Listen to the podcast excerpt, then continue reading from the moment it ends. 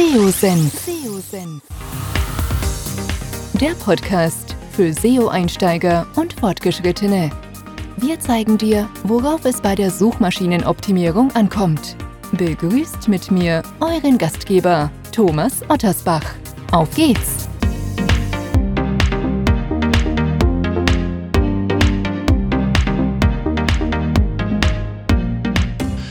Ja, ich darf euch recht herzlich zu einer weiteren Podcast-Episode willkommen heißen. Bevor es mit dem Podcast weitergeht, möchte ich dir unseren heutigen Podcast-Partner vorstellen.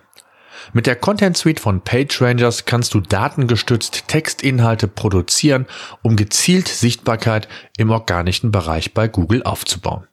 Die Content Suite hilft dir dabei, deinen Workflow für die Texterstellung möglichst effizient und produktiv zu gestalten. Neben diversen Recherchen und Benchmark-Analysen auf Knopfdruck kannst du auf einen bewährten Workflow zurückgreifen und auf Basis der gewonnenen Erkenntnisse den optimalen Text für die Zielgruppe und für Google verfassen. Du erhältst in Echtzeit Hilfestellung bei der Textproduktion und kannst die Sichtbarkeitsentwicklung anhand verschiedener KPIs analysieren und im Auge behalten. Wenn du deinen Workflow für die Textproduktion optimieren möchtest und einen hohen Anspruch an deine Inhalte hast, solltest du dir die Content Suite völlig unverbindlich anschauen. Ich habe dir einen Weiterleitungslink eingerichtet unter www.digitales-unternehmertum.de slash content erfährst du alles rund um die Content Suite und wie du gezielt Sichtbarkeit mit deiner Webseite aufbauen kannst. Viel Spaß! Heute habe ich den Philipp Hassinger, der SEO-Manager bei der Drogeriemarktkette DM ist, bei mir zu Gast im Podcast. Mit ihm möchte ich heute insbesondere auf das Thema Content, Content-Strategie, die DM verfolgt, sprechen. Und bevor wir das machen, erstmal Philipp, schön, dass du Zeit gefunden hast. Stell dich doch kurz selbst vor. Wer bist du? Was machst du ganz genau? Und dann legen wir direkt los. Ja, hallo Thomas. Äh, danke für die Einladung. Ähm, ja, ich ähm arbeite jetzt seit, ich glaube schon ja, sechs Jahre bei DM. Äh, zunächst klassisch in der Content-Erstellung und seit jetzt so vier Jahren ähm, äh, im SEO-Bereich. Das ist auch so schrittweise so ein bisschen äh, immer mehr geworden ähm, und jetzt mittlerweile rein SEO und viel, also keine Content-Erstellung mehr, sondern halt eigentlich äh, hauptsächlich Analyse, Planung und ähm, Auswertung natürlich, ganz wichtig, ja. Genau. Mhm. Wie relevant ist der Online-Shop für DM mittlerweile? Vielleicht kannst du uns da mal so ein bisschen mitnehmen oder die Zuhörer, Zuhörerinnen, mhm. ähm, damit man das mal so eingrenzen kann. Also grundsätzlich ist es natürlich so, dass Drogerieartikel online zu verkaufen bringt gewisse Schwierigkeiten mit sich, auch was die Logistik und sowas angeht, weil die ähm, Preise natürlich da auch ähm, ja einem starken Wettbewerb unterliegen und dadurch ähm, mal genau kalkulieren muss, dass es am Schluss noch irgendwie auch äh, profitabel ist.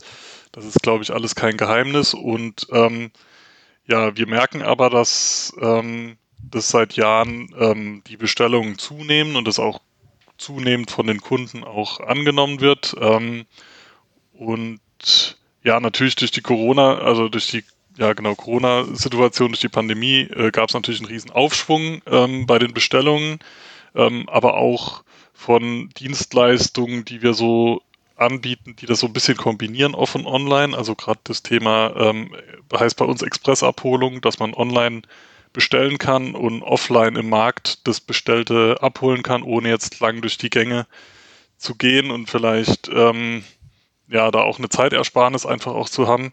Ähm, das wird auch gut angenommen und ähm, ja, jetzt mittlerweile testen wir sogar selbst, ähm, also in größeren Städten, das Ausliefern von Artikeln per ähm, Fahrradkurier und sowas. Also ähm, gerade diese Verbindung von On- und Offline merken wir, dass da viel Potenzial drin steckt und dass es auch gut angenommen wird von den Kunden.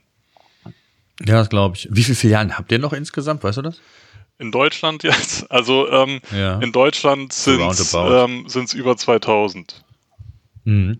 Und weißt du ungefähr oder kannst du sagen, was der, der Online-Anteil ist äh, vom Umsatz her? Ähm, nee, es kann ich, also erstens mal dürfte ich es wahrscheinlich nicht, aber ich ähm, okay. kann es ich kann's auch gar nicht genau sagen. Ähm, es ist nur so, dass es, dass es auf jeden Fall das am vom Umsatz her das am wenn man es jetzt sagt, okay, der Online-Shop ist quasi auch wie eine Filiale oder eine große Filiale oder sowas, mhm. dass da das Wachstum am stärksten so ist einfach, auch im Vergleich. Ja, das wäre jetzt ja, das wäre meine nächste Frage. Seht ihr online als quasi eigenständige Filiale? Das machen ja viele.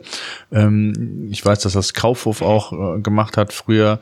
Äh, seht ihr das auch so? Das heißt also, guckt ihr euch quasi die Filiale online an mit allen KPIs, mit allem, was dazugehört? Muss man sich das so auch bei euch vorstellen? Äh, nee, gar nicht. Also ich glaube, ich würde sogar sagen, das ist so ein bisschen kontraproduktiv. Also man hört es bei uns auch intern ab und zu noch so dieses Ding, dass man das so sagt, ja, das ist so ein bisschen wie eine Filiale und sowas, aber ich glaube, ähm, wird der Komplexität nicht gerecht und ähm, auch die Zahlen lassen sich mittlerweile so gar nicht mehr da irgendwie ähm, in irgendein Verhältnis zu einer Filiale oder sowas setzen. Also das vielleicht so in der Anfangsphase war das ganz hilfreich, auch gerade so aus dem Unternehmen, was dann so in diesen digitalen Handel reingeht, ähm, auch das intern verständlich zu machen, ist es vielleicht hilfreich, aber wenn das mal so einen gewissen Kipppunkt erreicht hat, dann ähm, ist es auf jeden Fall sinnvoll, das irgendwie eigenständig zu betrachten, weil ja das dann doch wieder eine ganz andere Dynamik einfach auch hat.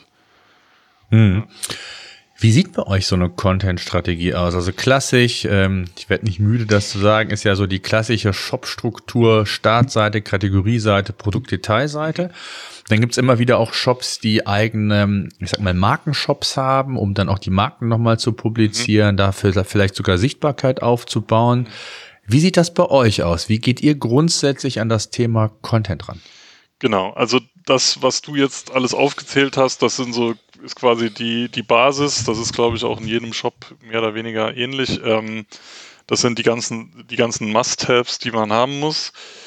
Uns kommt so ein bisschen entgegen, dass dieses, ähm, das Content, auch das kommt schon auch so ein bisschen aus der Offline-Welt tatsächlich, aus den Märkten, dass es bei DM schon immer wichtig war, den Kunden auf Augenhöhe zu begegnen und das bringt mit sich, dass man auch die Beratung, der Beratung einen sehr hohen Stellenwert einräumt.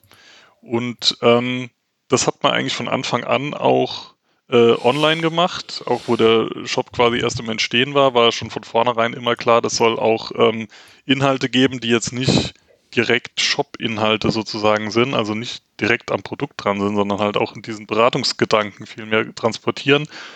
Und ähm, dass das für den Bereich SEO eine eigene Strategie sozusagen ist, ähm, das ist erst viel später sozusagen dazugekommen. Also eigentlich hat man das schon richtig gemacht, bevor man eigentlich das richtig verstanden hat, dass es irgendwie, okay, ja. dass es irgendwie gut ist. Und ähm, ja, was wir dann, also das ist auch noch wichtig zu sagen, wir hatten halt ähm, im ersten Lockdown, also genau während dem ersten Lockdown, wo wir alle zu Hause waren, hatten wir einen Relaunch der MDE, wo wir halt auch viel vorher uns überlegt haben, wie wir das dann äh, zukünftig machen wollen.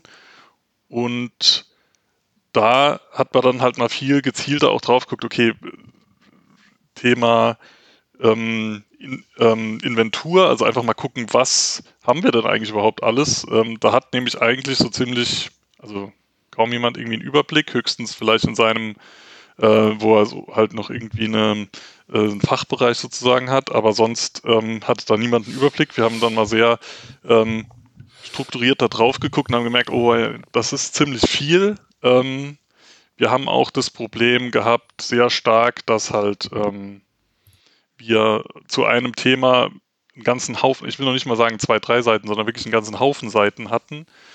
Und das hat man dann ähm, haben wir uns das überlegt, angeguckt, sehr viel gekürzt, sehr viel zusammengeführt und ähm, dann mit einer viel geringeren Anseit Seitenzahl, auch in der Beratung, sind wir dann wieder an den Start gegangen und das hat so aus Sichtbarkeits, ähm, wenn man von der Sichtbarkeit her drauf schaut, eigentlich keine Auswirkungen gehabt. Das hat eher das sogar gesteigert. Was mir auffällt, ich finde, ihr habt gar keine, ich sag mal so klassischen Kategorieseiten, wie man das so bei, ich sag mal, Zalando und Co. sieht, sondern ich habe so ein bisschen den Eindruck, korrigiere mich, ihr habt zum einen jetzt als Beispiel Pflege und Parfüm, so die, die Kategorie, dann, dann kommen so ein paar Subkategorien, die quasi nur als, als Keyword erstmal da sind, dann gibt's Beratungstipps, dann kommen die Produkte, die ihr dafür anbietet, dann gibt's so beliebte Kategorien, die sich rund um dieses Thema renken quasi.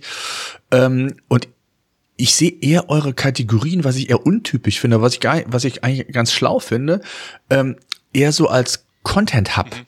Ja, also als, als, ich will gar nicht sagen als Portal, aber so als Content Hub rund um euer Thema, das, was du auch gerade gesagt hast, dass ihr viel mit Beratung äh, machen wollt und, und auch so viele Themen, da gibt's dann Do-it-yourself-Geschichten, dann gibt's ähm, Inspirationen oder andere ähnliche Themen, die einen oder die Zielgruppe letztendlich interessieren würden. Jetzt zum Beispiel auch, wenn ich im, im Bereich ähm, Haare bin, ne? Haarkur, Shampoo und so weiter für, für Männlein und Weiblein.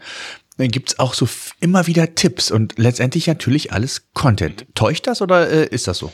Ähm, ja, nee, das täuscht überhaupt nicht. Ähm, das ist so eine Erfahrung, die wir in den letzten Monaten äh, verstärkt machen, ist, dass diese klassische, ganz harte Unterscheidung zwischen transaktionalem Content und informativem Content so scharf gar nicht mehr ähm, getroffen werden kann.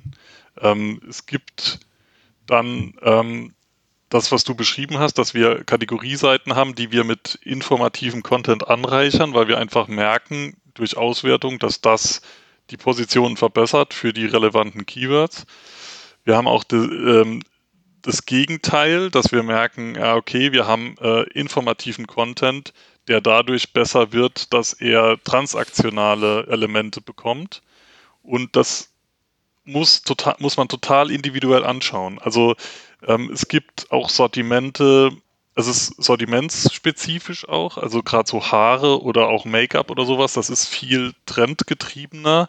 Da geht es viel stärker um das Thema wie wende ich das an? Also gerade bei Make-up, wie, wie, wie gestalte ich da halt so einen bestimmten Stil irgendwie oder auch genauso Trendgeschichten? Und es gibt dann andere Themen, wo halt dieser klassische Evergreen-Content, also bei Haushalt oder so, äh, immer wiederkehrend eine viel wichtigere Rolle spielt. Und das ähm, ist tatsächlich eine Erfahrungsgeschichte, wo wir halt durch Auswertung gemerkt haben, ja, okay, ähm, wir können da die Rankings verbessern, indem wir halt ähm, anreichern durch Elemente, die eigentlich ganz, ganz, ganz hart betrachtet da überhaupt nicht hingehören. Ja, jetzt, ähm, was, was waren denn so eure Learnings daraus? Also ich weiß zum Beispiel, äh, Patex, die Firma Patex, ähm, die hat so, so ein Content-Hub geschaffen, wo es auf der einen Seite um Inspiration geht. Mhm und auf der anderen Seite so eine Art Ratgeber. Und jetzt haben die das aber in so einem separaten Content Hub quasi platziert und haben dann über den indirekten Weg, wo auch mal, ich sag mal, so ein Produkt, was dann Patex halt hat, auch indirekt verlinkt wird. Ihr habt euch dafür entschieden, das eigentlich ja direkt in den Kategorieseiten zu machen und nicht in so eine Art Content Hub. Beziehungsweise ich habe es eben gesagt, eigentlich ist es ein Content Hub, den ihr da äh, in den Kategorieseiten aufgebaut. Wieso habt ihr es so gemacht? Gerade so diese Kombination. War es letztendlich eine Entscheidung zu sagen, wir haben uns, also als Beispiel, nicht nur die Themen angeschaut, sondern auch gerade der Suchintent, also die Prüfung, was, was der Nutzer erwartet, die hat eigentlich ergeben, dass immer mehr auch diese Kombination, von dem du äh, eben sprachst, stattfindet. Also wie tief hat, hast du, habt ihr die Analyse Analyse gemacht, um dann auf die Erkenntnisse zu kommen? Oder habt ihr einen Test äh, gestaltet, habt euch die Zahlen angeschaut, also wie viel dadurch vielleicht Sichtbarkeit gewonnen wurde, die, die Umsatzentwicklung ähm, sich gesteigert hat? Wie muss man sich so einen Test vorstellen? Also wir haben uns das halt wir hatten das schon, wir haben auch, also strukturell haben wir das auch sehr stark getrennt. Wir haben diesen Magazinbereich, der eigentlich die ganzen Inhalte für die informativen Themen sammelt. Das ist bei uns der Bereich Tipps und Trends. Da ist das alles verortet. Und wir haben halt die Kategorieseiten. Jetzt haben wir halt gemerkt, also jetzt, ähm, ich überlege gerade irgendwie ein Beispiel, aber wenn jetzt zum Beispiel, wenn man das Thema Shampoo hat und ähm, gleichzeitig das Thema ähm, irgendwie Shampoo selbst machen oder sowas, also dieses Do-it-yourself, selbst zusammenstellen aus Stoffen, das ist gerade auch so ein bisschen so ein Trend. Auf jeden Fall ähm, und dann haben wir halt im Magazin einen, Beitrag, einen beratenden Beitrag gehabt zu so einer Produktgruppe und hatten halt die Kategorieseite. Und was wir dann öfter beobachtet haben, war einfach, dass sich diese Seiten kannibalisiert haben. Also dass die beide sehr gute Positionen eingenommen haben. Das ist jetzt mal per se jetzt nicht unbedingt so, dass man dann direkt irgendwas machen muss, aber wir haben dann halt schon gemerkt, dass offenbar die Kunden nicht so genau wissen, wo sie für was hin müssen. Und in den Fällen haben wir dann einfach mal versuchsweise gesagt, okay, wir, lass uns mal Folgendes machen. Wir nehmen jetzt mal den ganzen Content aus diesem, diesem Beitrag weg und packen das auf die Kategorieseite und gucken mal, was dann passiert. Und in den meisten oder in de, den Fällen, also man kann das noch nicht mal meiste Fälle sagen, das ist echt immer so ein bisschen abwägen. Ähm, in dem Fall, ähm, in den Fällen, wo wir das gemacht haben, ist es häufig so gewesen, dass es ähm, die Kategorie gestützt hat und ähm, ja, wir jetzt bei uns, für unsere Domain auch gemerkt haben, Google ist so ein bisschen äh, so ein Kategoriefetischist, ne? Also die ähm, ziehen, wenn irgendwie möglich, immer die Kategorie eher heran als jetzt so ein Beratungsbeitrag und ähm, haben auch halt bei der Konkurrenz gesehen, dass diese Kombination durchaus ähm, da auch gemacht wird. Und ich meine, wenn man jetzt auf ein Keyword ranken will, dann gucke ich mir ja die Suchergebnisseite an und schaue, welche Inhalte da gut ranken und dann merkt man ja schnell, ah ja, okay, offenbar ist es bisschen mehr Beratung, bisschen vielleicht auch ähm, ja, mehr Produkte und ähm, ein anderes großes Feld, wo wir dazu rumprobiert haben, war unser ähm, Glückskind-Bereich. Das ist äh, so ein Eltern-Kind-Ratgeber, der bei DM schon eine sehr lange Tradition hat. Also das gab es auch schon im Offline, ähm, in der Offline-Zeit sozusagen. Da hat man sich tatsächlich früher noch, das hat mir so eine Kollegin letztens erzählt, noch irgendwie mit, mit, mit per Brief irgendwie angemeldet. Ähm, und da, und da war es schon von Anfang an so, dass die Leute Beratung gekriegt haben. Und da ähm, hat man sich auch am Anfang sehr entschieden dagegen, also sehr stark dagegen entschieden, irgendwie auf Produkte aufmerksam zu machen, um bloß nicht den Anschein zu erwecken, man möchte Leute beraten, um etwas zu verkaufen, sondern es ging wirklich darum, man möchte die Leute beraten und ob die was kaufen, also es hat zu dem ganz frühen Zeitpunkt keine Rolle gespielt. So, jetzt ähm, ist das natürlich alles im digitalen Markt drin ähm, und diese Unterscheidung ist immer schwieriger zu machen. Ähm, es ist immer noch so, dass diese Inhalte zum Teil ähm, uns so aus SEO-Sicht sehr viel Sichtbarkeit bringen und auch viele Klicks. Was wir dann aber intern noch so ein bisschen machen mussten, war auch Überzeugungsarbeit zu leisten. Ähm, in, bei manchen Themen macht es durchaus Sinn, ähm, Produkte anzubieten, weil ähm, das die Zufriedenheit der Kunden steigert. Also wenn ich jetzt zum Beispiel einen Beitrag habe zum Thema Stillpositionen oder Stillposition mit einem Stillkissen, dann irritiert das die Kunden nicht, wenn ich dann auch noch sage, okay, aber hier könntest du theoretisch auch noch Stillkissen, Stillkissen kaufen. Stillkissen ist mhm. auch gut. Aber gut. Ja. Also ja. Stillkissen. Stillkissen. Ja. Und ähm, das ist sowas, ist immer noch so, dass die Beratung im Vordergrund steht. Und ähm, aber das Wichtigste ist die Kundenzufriedenheit und die kann auch gesteigert werden durch transaktionale Inhalte im informativen Bereich auf jeden Fall. Mhm. Ja, vor allen Dingen, ihr kombiniert das ja immer sehr schön. Ne? Das finde ich, du hast es eben gesagt, jetzt, ähm, wenn ich jetzt mal zum Beispiel in der Kategorie als Beispiel Grill reinigen bin, ne? also in eurer, in eurem Tipps- und Tricks-Bereich, ähm, dann, dann ist genau das, was du gerade gesagt hast. Dann kriege ich die Produkte, ja, die ich, die ich verwenden kann, kriege aber gleichzeitig auch so eine Art Anleitung, ähm, Tipps und Tricks und immer wieder gespickt dann mit den Produkten, wie man das Ganze dann machen kann. Also eigentlich eine sehr geschickte Art und Weise.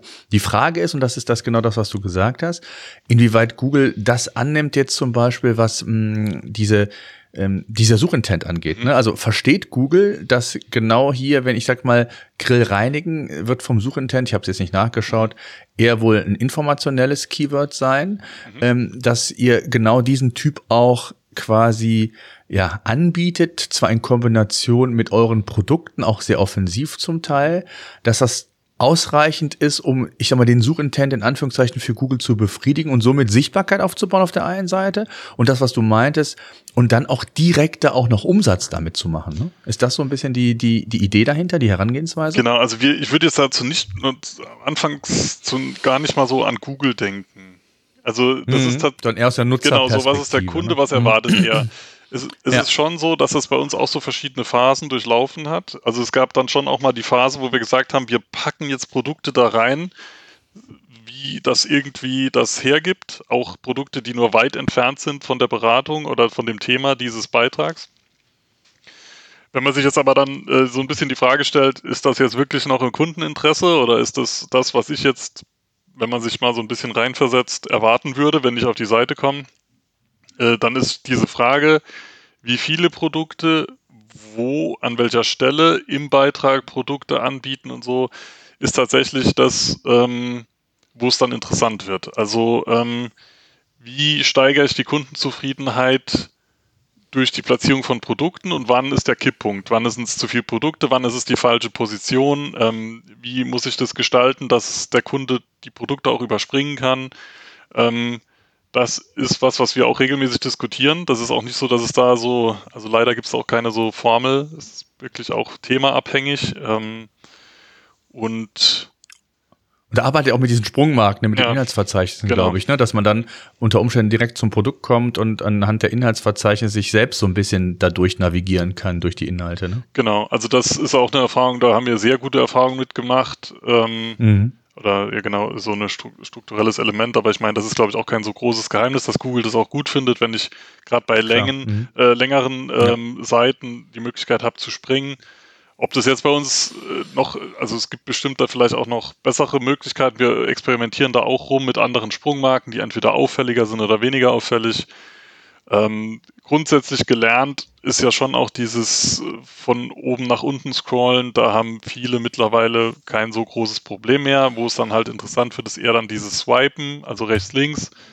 Ähm, da kann es dann schon mal sein, dass wir da anderes Element einsetzen müssen, wenn wir das Gefühl haben, dass die Kunden das nicht ähm, so gut verstehen, aber grundsätzlich Positionierung von Produkten in den, in, in den Seiten ist schon ähm, ja ein interessantes Thema und man kann das wirklich eigentlich nur individuell beantworten. Es kommt immer auf dieses Sortiment an und es kommt darauf an, ähm, also jetzt gerade bei dem Beispiel, was du genannt hast mit dem ähm, Grillreinigen, mhm. da sind wir, glaube das ist ein informativer Beitrag, aber ich glaube, das ist sowas und das zeigt, hat bestimmt wahrscheinlich auch der SERP, ähm, dass, ähm, oder die SERP, dass das ein Thema ist, was relativ nah am Produkt noch dran ist, weil die Leute dann schon auch das kaufen wollen, wenigstens das Reinigungsspray oder was, was es da halt dazu gibt. Gibt bestimmt auch andere Themen, wo das halt nicht so ist. Das erste Ziel von uns für die Beratungsbeiträge ist auch tatsächlich, also wir haben jetzt ja viel über das Thema ähm, Einbindung von Produkten geredet. Das ist aber nicht unser primäres Ziel eigentlich bei den Beratungsbeiträgen. Ne? Das muss man auch ganz klar dazu sagen. Ne? Also die Transaktion ist natürlich schön und wir sind auch ein Shop und wir sind auch ein Händler, aber äh, mhm. äh, Beratungsbeiträge sind jetzt nicht unbedingt da, um gleich zu verkaufen die sind, haben andere Ziele. Ja, genau, das, das habe ich so, genau, das, das, war so ein bisschen, äh, das habe ich verstanden, dass ihr da auch im Moment noch viel testet, unterschiedliche Herangehensweisen habt, weil bei dem einen macht es ja durchaus Sinn, jetzt zum Beispiel beim Grillreinigen hätte ich jetzt ich sag mal, ne, aus dem Bauch heraus gesagt, mich da mit Produkten erstmal zu bestücken, das macht ihr auf der Seite und erst darunter kommen dann die, die Tipps, wäre jetzt aus meiner Sicht vielleicht, ne, ganz objektiv gesehen, äh, subjektiv gesehen äh, vielleicht nicht der richtige Weg, weil ich will mich ja erst informieren und dann Produkte kaufen, genau. aber ne, genau, das, das, das werdet ihr sicherlich getestet haben. Ja. Und auf der anderen Seite, wenn ich jetzt zum Beispiel Grillreinigen angehe und schaue mir mal an, um beim Beispiel zu bleiben, schaue mir die SERPs an, dann sehe ich da so, ich sag mal, Kandidaten wie äh, Grillfürst, Weber und, und, und, und, und Lecker.de, die sehr informativ sind, also die viel mehr Content schreiben und dann und, und das ist das nächste Thema und, und auch das ist ja, glaube ich, gerade bei euch so ein Thema, äh, dass Content in Form nicht nur von Text ist, sondern gerade hier dominieren vielleicht oder auch in anderen Bereichen ja auch Videos. Mhm. Macht ihr sowas auch, dass ihr also auch bewusst Content-Elemente stützt durch Videos, also gerade jetzt in eurem Do-it-yourself-Bereich, den ihr immer wieder auch mal anbietet, mhm. würde sowas ja vielleicht Sinn machen. Ist das ein Thema? Ja, ja, auf jeden Fall. Also das ist auch so, wie du das beschrieben hast man kann sich eigentlich die Suchergebnisseiten angucken und man sieht schon relativ schnell, ob man äh, nur mit Text da überhaupt irgendwie eine Chance hat. Das ist bei so Haushaltsthemen bestimmt noch, ah gut, kann man auch, das kommt auch drauf an, aber wo es halt ganz wo man, den, wo man das ganz stark sieht, ist bei diesen Beauty-Themen. Also diese ganzen, wie, wie, wie schminke ich das und das, da, da brauche ich keinen Textbeitrag zu schreiben. Oder ich kann das schon machen, aber dann darf ich nicht die Erwartung haben, dass ich da irgendwie in die vorderen, auf die erste Ergebnisseite komme. Ähm, das ist auf jeden Fall was, was wir sehen, dass das wichtig ist. Wenigstens Schritt für Schritt Anleitungen. Ähm, das kommt immer so ein bisschen auf das Keyword an, aber ja, also wir haben da, wir haben das auch ganz klar bei diesen ähm, Beauty-Themen, also jetzt mal noch einen Schritt zurück, wenn man sagt, was brauchen wir dafür Bilder oder brauchen wir dafür keine Bilder? Brauchen wir dafür individuelle Bilder oder geht irgendwie Stockmaterial, was halt irgendwie schon 20 andere Shops auch live haben? Mhm. Ähm, und da ist unsere Erfahrung ganz klar, bei Beauty-Sachen ja Bilder und so individuell wie möglich, also am liebsten eigene Bilder, um halt auch sich irgendwie abheben zu können. Wir haben auch Themen, wo wir echt halt eher über die Bildersuche dann tatsächlich Leute auf die Seite kriegen, als, ähm, als über die klassische, ähm, die klassische Suche. Und vor dem Hintergrund ist unsere Erfahrung ganz klar, ja, Bilder und wenn geht, es geht, auch eigene, ja. Was ist die Strategie? Also dieses, ich sag mal, euer Content Portal, Hub, wie auch immer man das nennen will, jetzt mit Tipps und Trends. Ist das die Basis und ihr nutzt dann für die Kategorieseiten, für die Beratung, für die Unterstützung dann die jeweiligen Content Pieces als und verlinkt die intern? Oder ähm, kann es sein, dass in den Kategorien auch eigene Artikel drin sind, die gar nicht in diesem ja, äh, Content Hub, ich sag mal, Tipps und Trends dabei sind. Also differenziert ihr da oder, oder versucht ihr über diesen Hub im Grunde genommen Sichtbarkeit aufzubauen, die auch geschickt noch intern zu verlinken? Wie muss man sich das von der Strategie her vorstellen?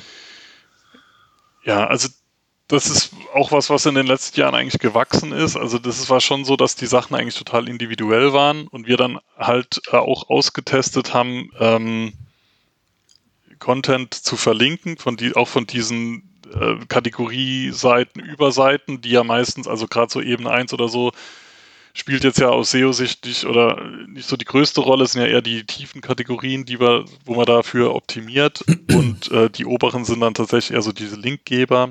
Und da haben wir halt gute Erfahrungen gemacht, diese gut laufenden Beiträge, gerade vor allem die, da nochmal ähm, anzuzeigen.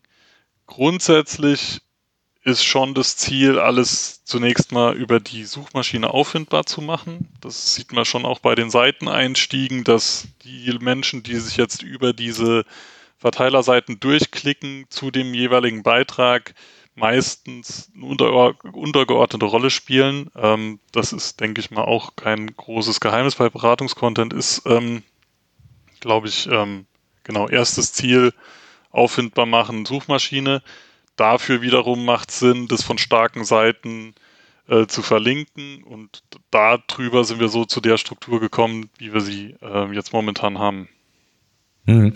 Wenn du jetzt mal, ich sag mal, weg von ähm, Gewachsenem, wie würdest du es heute empfehlen? Also würdest du sagen, es macht durchaus Sinn, so eine Art eigenen Ratgeberbereich oder Content Hub zu bauen und dann intern auf die jeweiligen Dinge zu verlinken? Oder was würdest du sagen, was ist, wenn ihr jetzt nicht mehr, ich sag mal, auf die, auf die Historie zurückblickt, ähm, was würdest du heute empfehlen? Was ist da am sinnvollsten aus deiner Sicht? Also ich würde auf jeden Fall immer dazu raten. Also ich meine, ich kann man jetzt wahrscheinlich nicht unbedingt für alle Fälle irgendwie so sagen, dass es immer Sinn macht, aber es ist auch so eine Frage, wie man halt dem, dem Kunden begegnet. Und man kann sich ja auch selbst mal ähm, beobachten. Na gut, sich selbst beobachten ist ein bisschen schwierig, aber ähm, wenn man selbst so online unterwegs ist und die Kaufentscheidung jetzt noch nicht so weit gefallen ist, dass ich schon exakt weiß, welches Produkt ich will, dann ähm, sind, sind schon viele zumindest sehr offen für Beratung. Mhm. Und das ist sozusagen die, die Königsdisziplin, die Beratung dort anzubieten und auch die richtige Beratung dort anzubieten, wo der Kunde quasi auf dich als Händler dann trifft. Ja, vor allen Dingen ist ja total spannend ist, weil ich sag mal so, gerade jetzt bei euch im E-Commerce ist ja so das Thema Customer mhm. Journey mhm. total wichtig. Ne? Also genau. er informiert sich, er schaut, was gibt es da, er lässt sich inspirieren, er kauft. Und wenn man das alles an einem Ort bekommt und auch Google versteht, dass ich hier unterschiedliche Content-Elemente habe und äh, sehr nah oder sehr früh auch mit der Marke DM zum Beispiel schon konfrontiert werde, auch online. Und das habt ihr ja bei, bei verschiedenen Keywords, ja, wo ihr auf eins steht und so weiter und so fort. Dann ist das ja genau das, was eigentlich so der Sinn und Zweck von einem E-Commerce ist, zu sagen, wenn ich organische Reichweite monetarisieren will, dann ist es eigentlich genau der Weg. Ne? Ja, also wir haben intern, muss man da schon gerade in der, wo wir in der Anfangszeit, wo wir mit dem SEO äh, schon etwas jetzt im Vergleich zu anderen Unternehmen bestimmt etwas später irgendwie losgelegt haben, aber wo wir da angefangen haben, kam ja schon immer mal wieder so der Einwand, ja, jetzt steckt man nicht so viel Zeit da in das Magazin rein. Ähm, wenn man sich die Conversion Rate anguckt, jetzt auf die Session bezogen, ist die natürlich niedriger als bei einem ganz traditionell transaktionellen, transaktionalen Inhalt. Ähm, ja, und dann kann man natürlich den einfachen Schluss ziehen, naja, dann weniger, weniger informativer Content, mehr transaktionaler Content. Das ist ähm, ein bisschen kurz gedacht, weil ich kann natürlich schon ähm, auch wenn man die User Journey mal ein bisschen länger fasst und nicht nur die einzelne Session im Auge hat, sondern halt auch wirklich mal guckt, okay, wie oft pro Monat, Jahr kommt ein Kunde zu uns auf die Seite, kauft was, dann merkt man relativ schnell, dass der Beratungskontent durchaus auch eine, also auch conversionmäßig besser ist als sein Ruf, weil ähm, das bei Kunden oder auch Interessierten im Gedächtnis bleibt. Wenn sie auf die Seite gekommen sind, weil sie da eine gute Beratung gekriegt haben oder zumindest eine Beratung, die ähm, die Frage beantwortet hat, die sie, äh, die sie oder er hatte, dann ähm, bleibt es im Kopf und führt dann nicht selten zu einer zeitverzögerten äh, Conversion, dass er halt dann irgendwie in ein paar Wochen vielleicht nochmal kommt und dann aber sicherer kauft als jemand, der dann neu dazu stößt. Und ähm, vor dem Hintergrund ist es, ja, es ist total sinnvoll, in diese Beratung zu investieren. Ich meine, du hast ja die gleiche Diskussion auch bei, bei den Featured Snippets, ne? Da sagen ja viele so, ja, okay, oder was heißt viele, aber es wird gesagt, naja, also bringt dir jetzt nichts direkt, dass die Frage, die sich jemand stellt, durch deinen Inhalt direkt bei Google beantwortet wird. Könnte man ja auch sagen, naja, dann wäre es ja besser, die erste Position unten zu haben, wo ich dann vielleicht eher einen Klick kriege als, als über das Featured Snippet. Ist aber halt für das Thema, wie, wie nimmt der Kunde die Marke wahr, wie nimmt der Kunde, ähm, ja, wie, wie, wie fühlt er sich da ernst genommen und was macht das alles für das Branding, ähm, ist es natürlich dann am Ende schon sinnvoll, in dem Featured Snippet drin zu sein. Mhm, so ein bisschen ähnliche Diskussion. Ja, ja, und, und vor allen Dingen, ich, ich würde sogar noch ergänzen oder erweitern sogar dieser Gedanke zu sagen, es ist ähm, gerade wenn man, ich sag mal, Themenautorität bei Google für ein bestimmtes Thema aufgebaut hat mit informationellem Inhalt und ich ähm, verlinke dann zum Beispiel auch in meine Produkte oder in meine Kategorieseiten, dann profitieren die ja in der Regel auch von diesem Sog. Ne? Also wenn der informationelle Inhalt Sichtbarkeit aufgebaut hat, dann ist das ja für die Kategorieseiten, wenn sie geschickt verlinkt sind oder Produkte, ist es ja auch nochmal fördernd. Ne? Also auch das äh, darf man nicht vergessen, das zahlt auch unter Umständen extrem in den Sichtbarkeits- und, und dann auch wieder indirekt äh, auf den Umsatz ein. Ne? Und das ist, glaube ich, ein, ein ganz, ganz wichtiger Punkt. Das heißt, wenn ihr jetzt zum Beispiel auch jetzt neue Themen angeht, hm, wie sehr, ich bin ja immer ein Freund zu sagen, Themencluster sind die neuen Keywords, mhm. wie sehr denkt ihr in Themen und nicht in Keywords? Wie, wie muss man sich das bei euch in der Praxis vorstellen, wenn ihr jetzt neue Dinge angeht? Also zunächst mal das, was du geschildert hast, das ist auch eine harte Erfahrung, die wir gemacht haben. Wir haben schon auch bei DM immer so saisonale Artikel, das hat man vielleicht auch als Kunde im Markt schon mitgekriegt, wenn jetzt halt irgendwie, gibt es auch ab und zu mal so Deko-Artikel oder sowas, wo ich meinen äh, Balkon oder sowas verschönern kann. Ähm, da haben wir auch relativ früh die Erfahrung gemacht, da reißen wir SEO-mäßig irgendwie nichts, weil das irgendwie ein Thema ist, wofür uns Google irgendwie offenbar nicht so sehr wahrnimmt. Ähm, und gleichzeitig die Erfahrung gemacht mit so Drogerie- oder drogistischen Themen. Ähm, wenn wir da neue Inhalte erstellen, dann äh, ist es oft viel einfacher, da irgendwie in die Rankings einzusteigen. Ähm, das, was du jetzt ansprichst mit den Clustern, ähm, das äh, merken wir auf jeden Fall insofern, dass wir halt ähm, stark, ähm, das hatte ich, glaube ich, ähm, bei einem deiner letzten Gäste von, von Chef von Claneo, bei dem Matthäus, Genau, der hat es auch schon gesagt. Ähm, ja, es, ist, es geht dann halt drum ähm, zu schauen, also dieses, was er angesprochen hat, auch ist zu schauen, was für Fragen stellen sich ähm, Kunden rund um ein Thema. Das finde ich gerade für den informativen Content unheimlich stark. Also wenn ich ein Tool habe, wo ich da so ein bisschen einen Einblick nehmen kann, ich kann es auch über die SERP selbst machen, macht ja Google auch, welche Fragen stellten sich und so, da kann ich schon auch viel raus recherchieren. Ähm, da kriege ich ein unheimlich gutes Gefühl dazu, welche Themen relevant sind, welche Fragen und äh, mit welchen Fragen sich da die, die Menschen umtreiben und was für ein Content ähm, da äh, gebraucht wird, um relevant zu sein in irgendeiner Form. Und ähm, das kann ich nur total unterschreiben. Also diese, diese, dieses fragengestützte Herangehen ist ähm, total hilfreich. Mhm. Arbeitet ihr viel mit Fragen? Also habt ihr so einen FAQ-Bereich, wo ihr das auch speziell macht? Also auch das in euren informationellen Seiten bewusst auch dann integriert? Ja, also da, ähm, da haben wir ein paar Versuche gemacht, wo das gut angekommen ist. Ähm, das haben, mussten wir vor allem auch so ein bisschen rumprobieren aus technischen Gründen. Wir haben da so, so, so Ausklappgeschichten, dass man halt, äh, wie das halt auch ausgelesen wird von der Suchmaschine, weil ja quasi eine Interaktion nötig ist, um den Content zu sehen.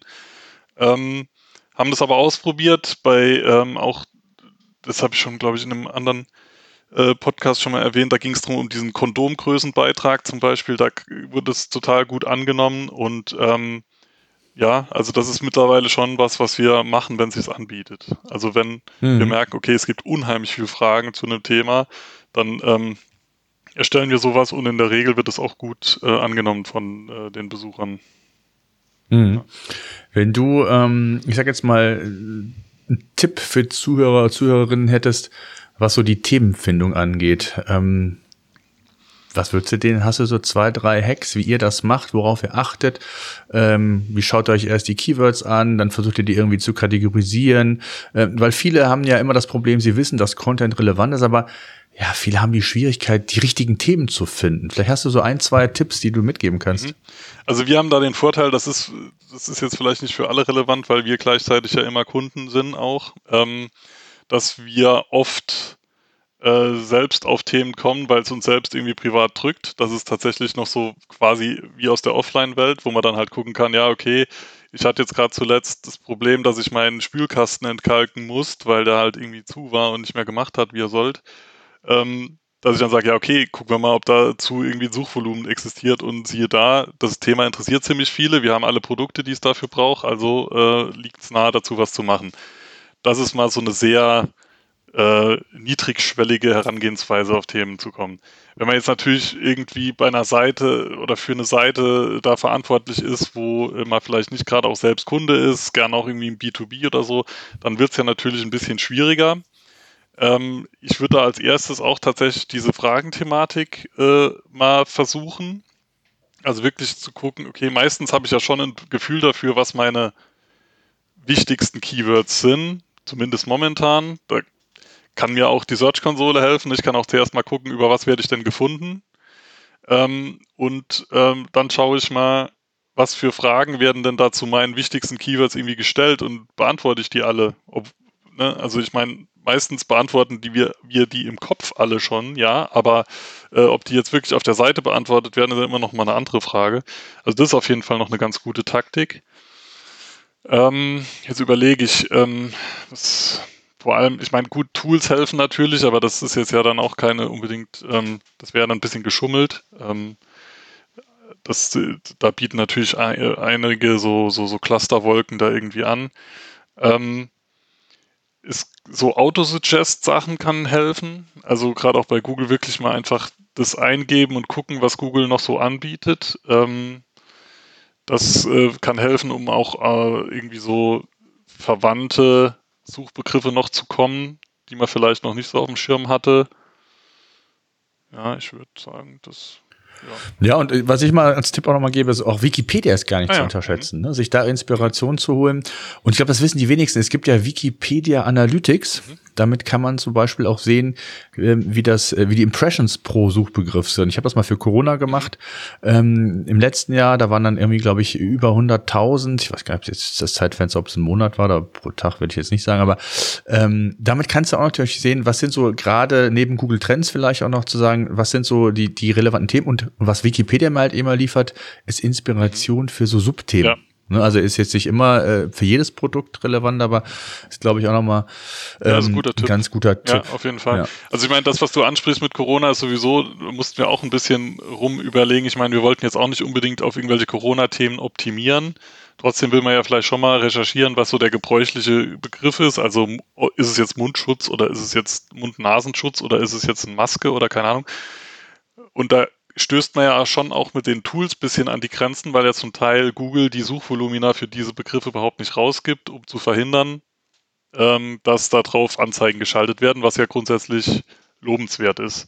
Ähm, ja, vor allen Dingen, vor allen Dingen ist es auch, weil es, weil es ist ja wie so ein saisonales, im Grunde genommen, ja. wie so ein saisonales Keyword. Es verändert sich halt permanent, mhm. deswegen ist das einfach auch total schwer. Ja, genau.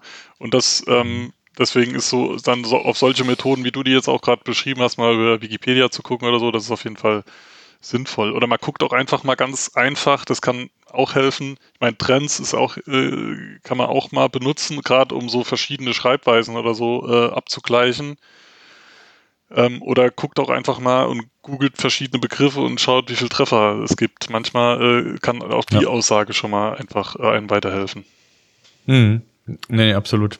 Jetzt ähm, ist das also ich sag mal gerade, ihr kämpft ja auch mit mit Wettbewerb. Also gerade so das Thema Differenzierung. Ich weiß nicht, wie viele Eigenartikel habt ihr? Ähm, weißt du was? Ähm, nee, das kann ich gerade gar nicht so beantworten. Also ich ähm, kann es auch nicht sagen. Es ist auch ein Unterschied. Wir haben schon auch ein, ein relativ großes online-exklusives Sortiment, wo wir schon auch Sachen mhm. verkaufen, die wir jetzt im Markt nicht verkaufen. Das kann ich auf jeden Fall sagen. Ja. ja. Ja. Worauf ich eigentlich hinaus wollte, ist eigentlich, die Wichtigkeit des Contents nochmal rauszustellen, gerade was die Differenzierung vom Wettbewerb angeht, ne? weil ihr ja mit extrem vielen Wettbewerbern, die ähnliche oder gleiche Produkte sogar in ihrem Online-Shop haben und da ist dieser Gedanke, und das, deswegen fand ich das auch mega, mega spannend, diesen Beratungsaspekt. Mhm. Und den haben ja echt viele Produkte. Und das ist völlig egal, ob B2B, B2C den in den Fokus mhm. zu nehmen und, und, und sich darüber zu differenzieren, weil genau das, was wir am Anfang oder was wir eben gesagt haben, ne, die Journey so im, im Gesamten zu betrachten, ihn früh abzuholen, früh auch schon auf Produkte zu lenken, die er vielleicht gar nicht kannte oder von denen er äh, noch nie was gehört hat, wie auch immer, sich Informationen und das in Kombination mit hilfreichen Tipps ist, glaube ich, eine super Sache, was vielen Shops gut tun würde, was viele aber überhaupt nicht machen, weil sie bei diesem klassischen Konstrukt, was ich anfangs meinte, Startseite, Kategorieseite, Produktdetails, ausschließlich auf Produktebene denken und nicht auf, auf Kundenzentrierung, ne, was ja auch immer wieder ein Thema ist. Das finde ich extrem spannend und das zeigt auch, wie wichtig Content in dem Fall ist für Online-Shops heutzutage, um dann über den Weg, die wir eben beschrieben haben, ne, diesen Sogeffekt und generell Themenautorität, dann sich zu differenzieren und zumindest so ein Grundrauschen, äh, was, was Umsatz, was organische Sichtbarkeit, heißt ja nicht, dass ich nicht auf andere Online-Marketing-Kanäle zurückgreifen soll, aber ähm, das eben zu sehen. Und das habt ihr, glaube ich, schon verstärkt, und das habe ich ja so verstanden, jetzt in den Fokus genommen für euch, oder?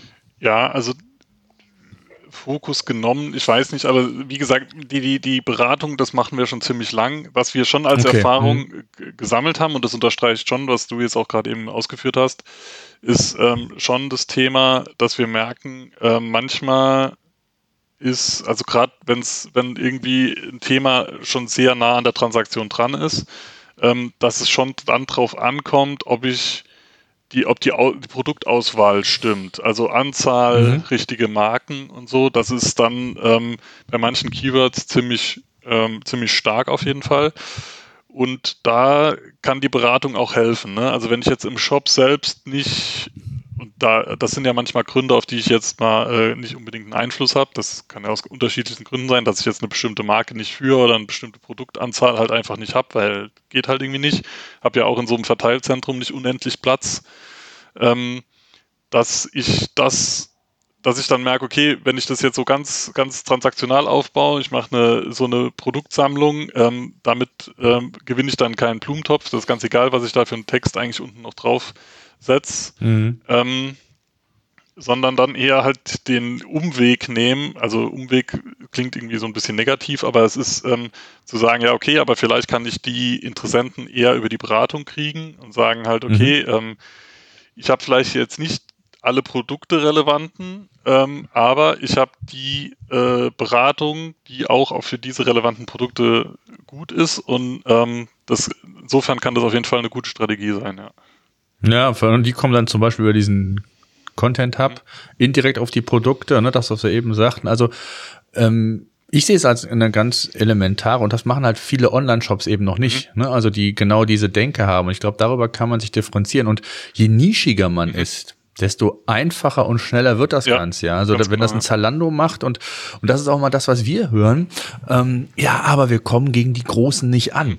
Und dann ist eigentlich meine Aussage Ihr wollt es nicht, weil wenn ich die Expertise in der Nische habe, dazu Content produziere, dazu meine, Ex meine Themenautorität aufbaue, das wird ein Zalando in der Breite niemals machen können, vielleicht für die, die, ähm, die wichtigsten Produkte, aber niemals in der Breite. Und wenn ich dann in der Nische irgendwo bin, und dann kann ich sehr wohl, und da gibt es ganz viele Beispiele, dann kann ich sowohl ähm, Zalando und Co., also die Großen, ist nicht auf Zalando gemünzt, die kann ich durchaus äh, in, der, in der Sichtbarkeit übertrumpfen. Ich muss es halt nur richtig angehen. Ne? Das ist halt wichtig. Ja, und das ist, also bei uns ist das schon auch eine Herausforderung, weil halt wir ja schon auch noch die Filialen und, äh, oder die, die, die Märkte haben. Und da funktioniert mhm. es ja wiederum so ein bisschen anders. Da kannst du ja von dieser, ich habe von, von vielen Produkten eins, ähm, funktioniert da vielleicht.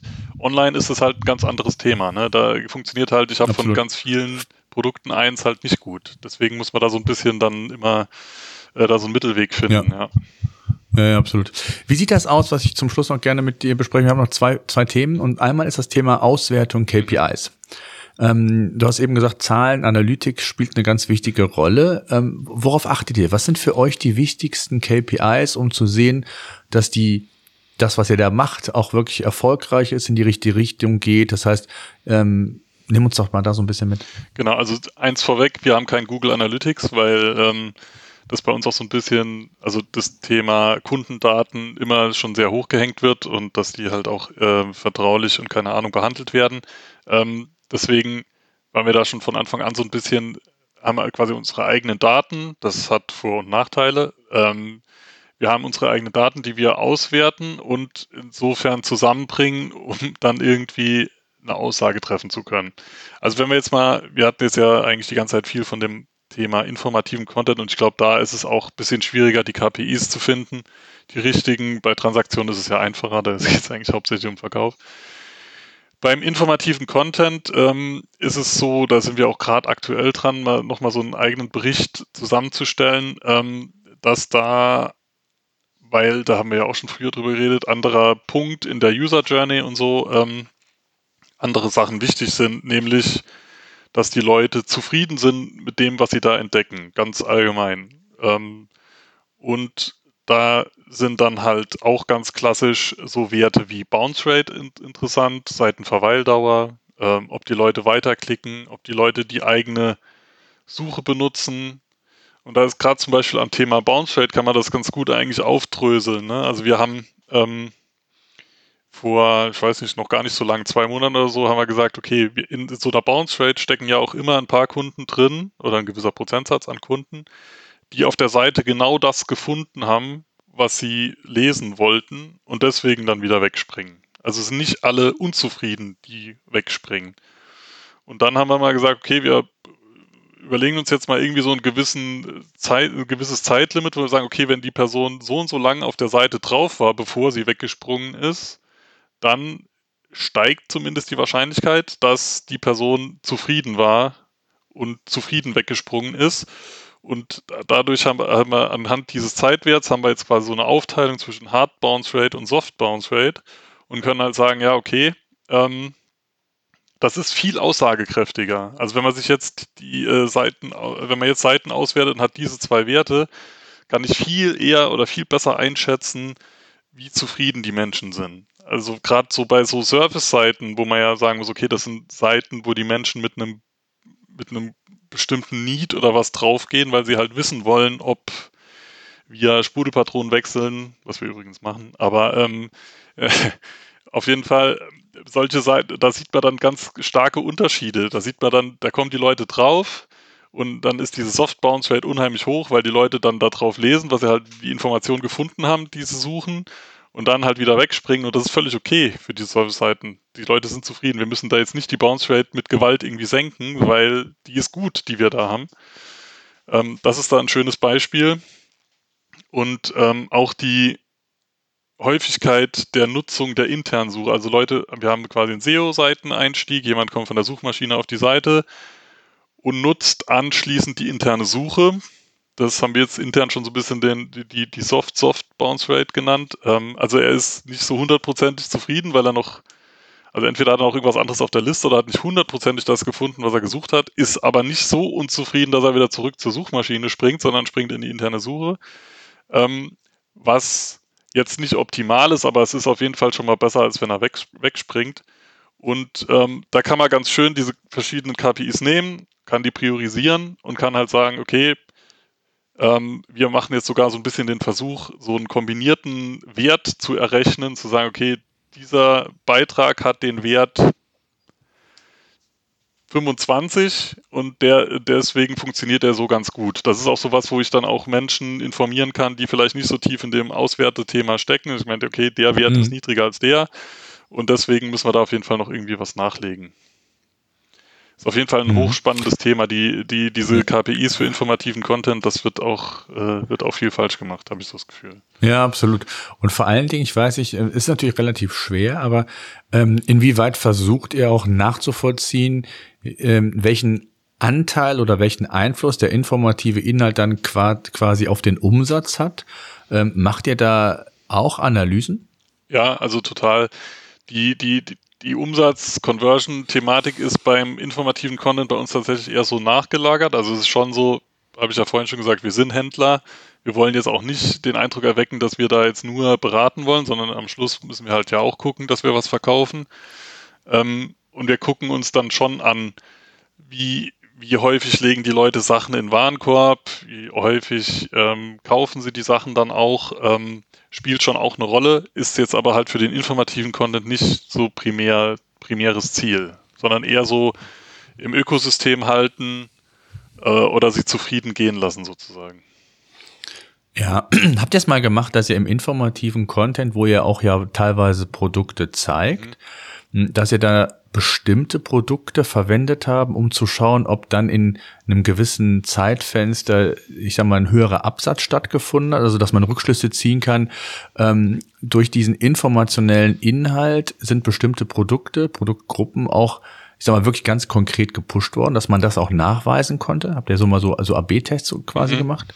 Ja, ja, das, also das machen wir recht regelmäßig. Also wir haben es jetzt auch gerade zuletzt andersrum probiert, ähm, dass wir auf den Produktdetailseiten Beratung angeboten haben, ähm, wo wir auch gemerkt haben, das wird häufig gut angenommen tatsächlich. Ähm, allein das Vorhandensein dieser, dieser Beratungsmöglichkeit ist was, was die Leute sehr positiv wahrnehmen. Ähm, und andersrum ist es so, es gibt da Beispiele, viele Beispiele auch aus unserem Nachhaltigkeitsbereich, ähm, wo wir halt so Nachhaltigkeit hat ja so unheimlich viele Dimensionen, aber jetzt mal diese produktbezogene Nachhaltigkeit, da haben wir so Sam Produktsammlungen angelegt zu veganen Produkten und zu auch im Bereich jetzt, wo wir jetzt mal hier so schönes Wetter haben, zum Thema ähm, Sonnenschutz, also zum Beispiel auch mhm. ähm, Sonnenschutz ohne Mikroplastik, sowas. Ähm, funktioniert super. Also so, das ist auch so eine klassische Kombination aus Beratung und Produkte. Ne? Also das ist wichtig, die Produkte aufzulisten, aber die Leute wollen schon auch ganz gern wissen, was ist das Problem bei Mikroplastik in Sonnencremes, äh, was kann ich da ansonsten ähm, nehmen ähm, und was ist daran problematisch und welche Marken, welche Produkte kann ich da bedenkenlos benutzen. Mhm, ja. Absolut. Was sind denn so aus deiner Sicht so die, die Content-Themen, ich sage jetzt mal der Zukunft? Worauf setzt ihr verstärkt ähm, bei DM? Also ich glaube, was ein Thema ist, wenn man mal ein gewisses, einen gewissen ähm, Stand hat oder eine gewisse Anzahl an Beratungsthemen ist, dass man so ein Verhältnis irgendwie hinkriegt zwischen wie viele Themen mache ich neu und wie viele optimiere ich nach. Mhm. Also das ist, glaube ich, was, was eine Herausforderung ist, was wir jetzt ja. auch so ein bisschen merken. So jetzt wird die Zahl immer ja, größer. Super. Wie viel ja. Energie oder wie, ja, kann man ja, wie viele Stunden oder was äh, stecken wir in das Optimieren von alten Sachen und wie viel in neue?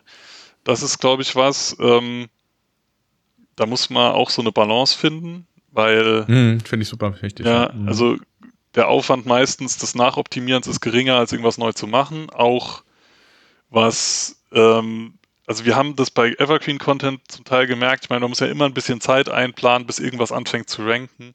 Wir haben da zum Teil Beispiele, da ging das erst nach einem Jahr oder so los und wir haben da zwischendran nichts geändert. Also das ist schon sowas mhm. für die, das ist auch so, ob man eher so jetzt kurz- bis mittelfristig irgendwelche Erfahrungen, äh, also Erfolge, Erfahrungen Uplifts erzielen will oder halt langfristig. Und äh, je nachdem muss ich das dann auch aufteilen zu nachoptimieren oder neu anlegen.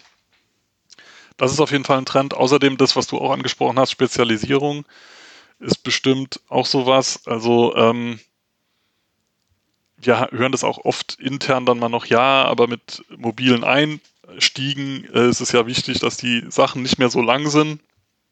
Das ist, ähm, müssen wir immer ganz entschieden widerspre widersprechen. Also es ist halt eher so, dass ähm, das Niveau immer besser wird des Contents, was grundsätzlich ja total gut ist. Ähm, aber man kann jetzt halt nicht mehr nur dadurch, dass ich bestimmt eine bestimmte Anzahl an, an, an Keywords in irgendwie einen Text einbaue, irgendwie eine Relevanz erreichen, sondern das muss schon, ähm, ja, es muss einfach Substanz haben. Das ist, glaube mhm. ich, sowas. Und das merkt man auch bei der Nachoptimierung oft.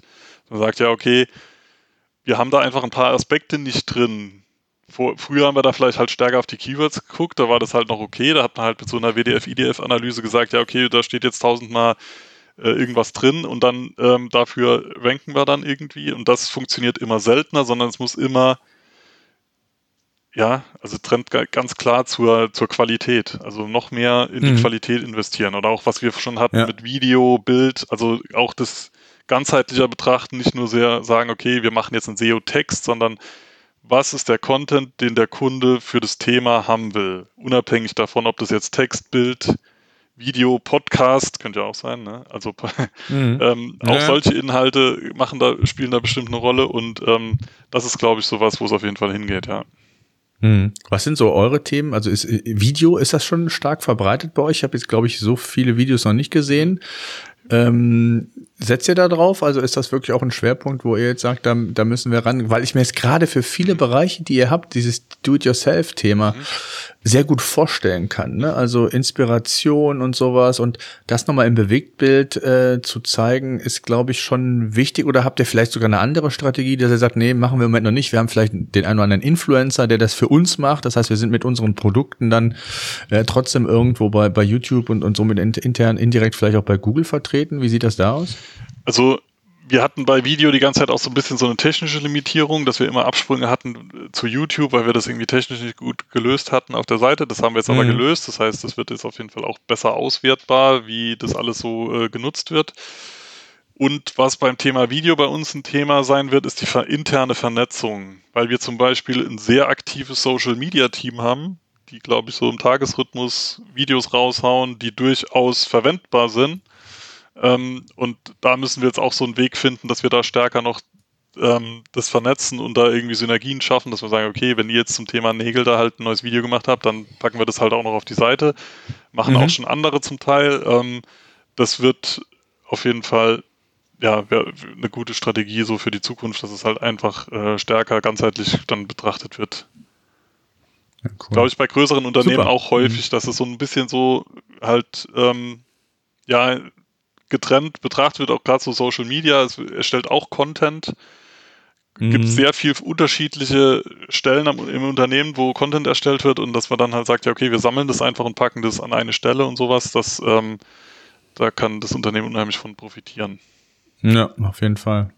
Ja, cool. Ich danke dir sehr mal für deine Einblicke, für deine, für deine Insights. Ich finde es immer mega spannend, so die unterschiedlichen Ansätze zu, zu sehen und, und ich glaube, das zeigt auch nochmal, ja, es ist halt, äh, es gibt halt nicht den einen Weg, ne, sondern man muss ja. vieles, glaube ich, für sich testen. Das ist so immer dieser berühmte lange Atem, den man braucht am Anfang. Aber wenn man so mal seinen Weg gefunden hat und auch, ähm, ich sage jetzt mal, in Kauf nimmt, dass, dass der Aufbau von Sichtbarkeit schon den einen oder anderen Tag oder die eine oder andere Woche dauern kann, ähm, dann schafft man da durchaus eine gewisse Nachhaltigkeit und und ähm, das ist ja eigentlich genau das, was man erreichen will. Also von daher, ja, danke dir für deine Einblicke und äh, ja, bleibt alle gesund. Danke.